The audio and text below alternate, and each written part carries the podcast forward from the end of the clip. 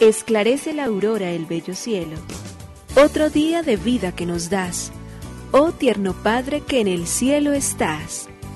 A esta hora, unamos nuestros corazones en alabanza al Señor, Creador de todo cuanto existe. Compartamos el Evangelio.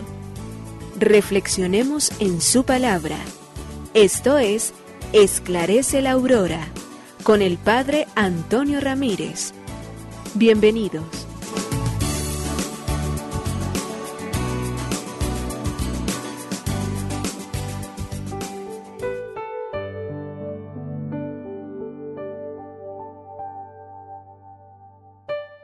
Bueno, muy buenos días. Hoy es martes 21 de marzo del año 2023.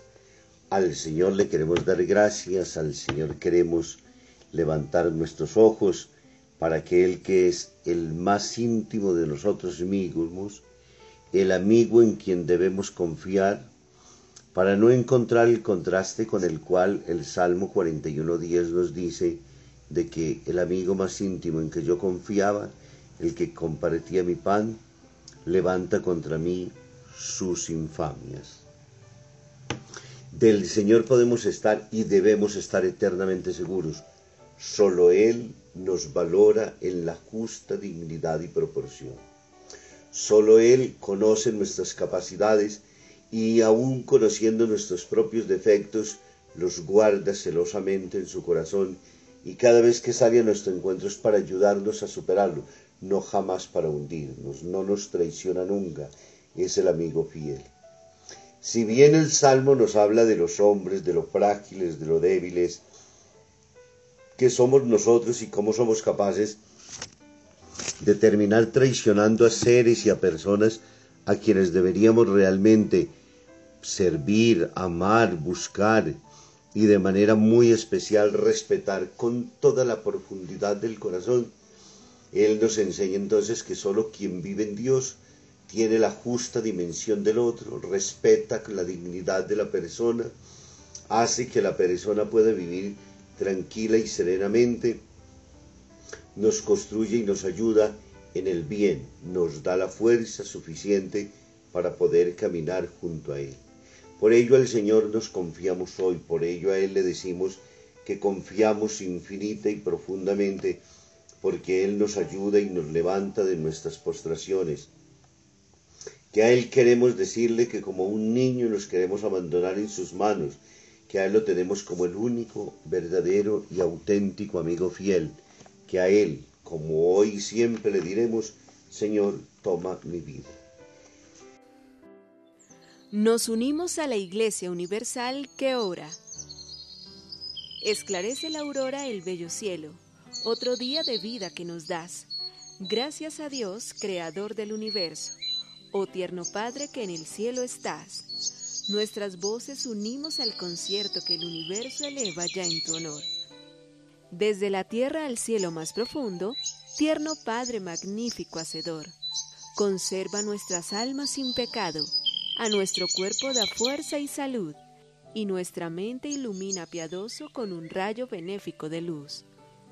Por nuestra amada patria suplicamos, por la iglesia elevamos oración por nuestros amados padres y familia, siempre dichosos los hagas tú, Señor. En tu santo nombre, comenzamos este día de vida que nos das. Haz que lo acabemos santamente, oh Padre nuestro que en el cielo estás.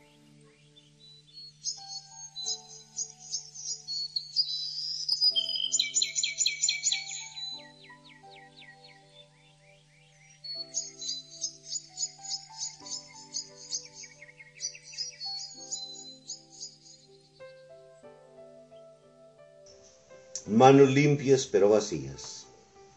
Después de su muerte, un hombre se presentó delante del Señor con mucha altivez y orgullo, le presentó sus manos diciendo, Señor, mira cómo, mis, cómo están de limpias mis manos. Pero el Señor sonriendo con un velo de tristeza en el rostro le contestó, sí, son limpias, pero también son vacías. En los Evangelios leemos que Jesús se preocupó más de denunciar la pereza y la falta de compromiso que el mal que podemos cometer. En la parábola del buen samaritano Jesús se dirige su crítica no a los bandidos que asaltan al viajero, ni a los que molieron a palo dejándolo medio muerto, sino al sacerdote y al levita que pasaron de largo sin socorrer al herido.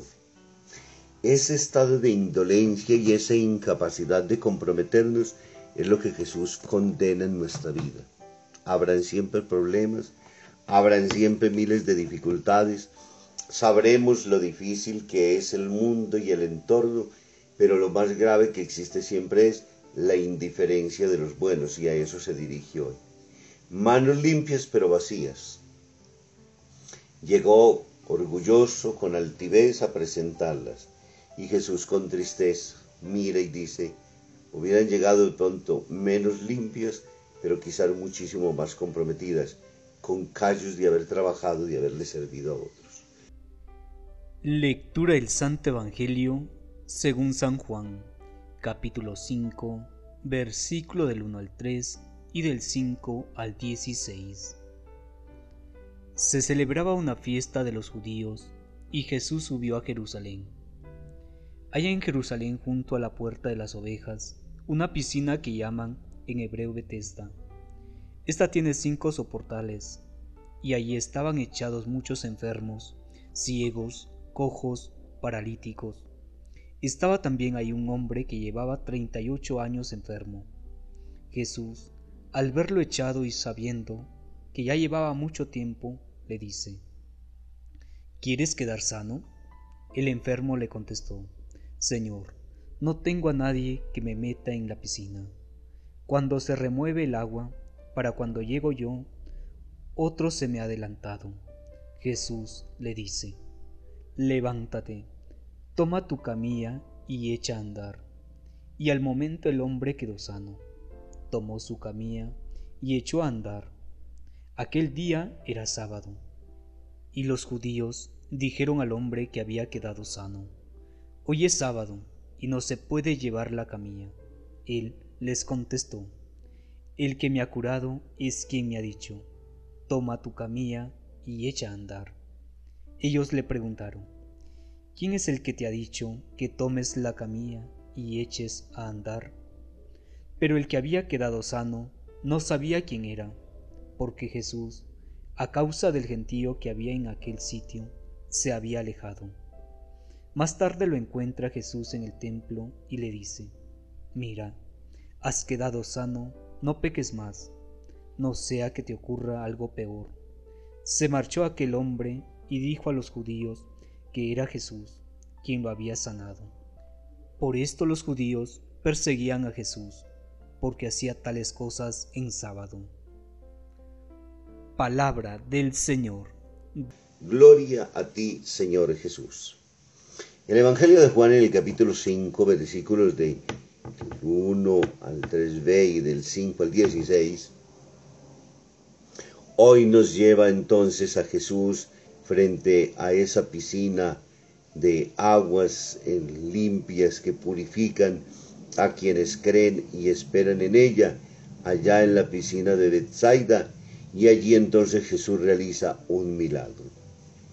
Una, la iglesia y en la piscina de Bethesda, con los cinco soportales, allí entonces se encuentran tendidos muchos enfermos, cocos, ciegos, paralíticos, y entre ellos Jesús se encuentra con un hombre que lleva 38 años de enfermedad y no ha sido curado.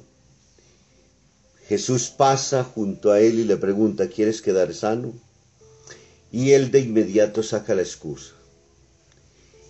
No tengo quien me empuje cuando las aguas se agitan y cuando llego alguien se me ha adelantado ya. Y Jesús se dirige a él diciéndole, no, no te voy a llevar, no te voy a meter a la piscina, no voy a hacer. La pregunta es solamente una. ¿Quieres quedar sano? Señor, no tengo a quién. La excusa de inmediato. Y quizás en el camino de la fe, en la vida social, en las relaciones que nosotros tenemos, lo que más horrible y dañino es ese estado de postración en la cual en la vida creemos que no somos capaces, que no hay absolutamente nada, no ponemos nuestro esfuerzo. La fe exige indudablemente, indudablemente siempre parte de nuestro compromiso. No puede ser que el Señor lo haga todo, hace falta que nosotros también pidamos, hace falta que nosotros asumamos con responsabilidad, hace falta que nosotros nos retemos, hace falta que nosotros confiemos. Seguramente en su vida habían pasado muchísimas otras oportunidades. Y Jesús no le está diciendo, yo te voy a tomar y te voy a hacer, no. Es empoderarlo totalmente porque el que fe, el que tiene fe tiene que dar razón solito de su propia existencia, de su propio camino. Es bello particularmente leer en el Evangelio de ayer cuando hablábamos del ciego de nacimiento, cómo después de que es curado y queriendo los judíos, los escribas y los fariseos, indagar sobre todas las cosas y particularmente condenar a Jesús, le preguntan a, los papás, ¿este es hijo de ustedes? Sí. ¿Nació ciego? Sí. ¿Cómo ve? Eso no lo sabemos nosotros. Que lo diga él porque ya tiene razón ya puede explicar su vida. La fe es una opción libre. Él y cada uno de nosotros debe responder siempre. Jesús frente a la enfermedad está diciendo lo mismo también. Hay necesidad de que nosotros nos sobrepongamos. No podemos vivir toda la vida acusando a los otros y pensando que la carga son los otros, que la dificultad son los otros, que somos incapaces, que somos indolentes, que no podemos. No, por eso Jesús la pregunta es, ¿Quieres? Ahora entonces hay necesidad de poner los medios y te toca trabajar a ti.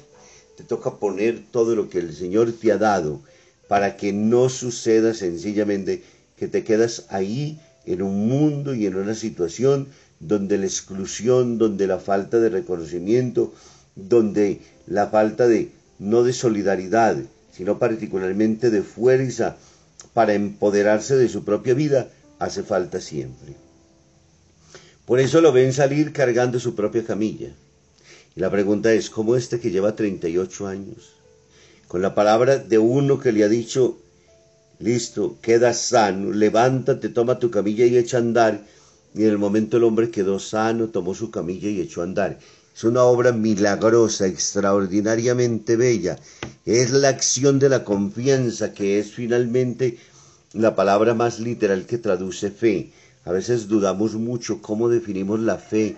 Yo no rezo, yo no hago, a mí me cuesta, yo no soy capaz. Pero cuando nos dicen es empoderamiento, es capacidad de reconocimiento, es fe en un ser que es el creador de todo, a quien le decimos, Señor, tú lo puedes todo en mi vida y yo pongo absolutamente lo que tengo también para que se resuelvan mis situaciones y para que pueda caminar a la luz de tu gracia. Eso lo necesitamos hacer hoy y lo necesitamos vivir siempre. Aprendamos justamente entonces de Jesús que al hablarnos a nosotros nos ayuda a vencer todas nuestras limitaciones y creámosle como este hombre que después de 38 años de paralítico, después de vivir ahí tirado en ese endén, esperando que alguien lo hiciera, el Señor le dice, cree, tú eres capaz, tú lo puedes, levántate y anda. Mi palabra, como dice Pedro, echaré las redes. Y lo logró. Que nos bendiga el Padre, el Hijo y el Espíritu Santo. Muy feliz día.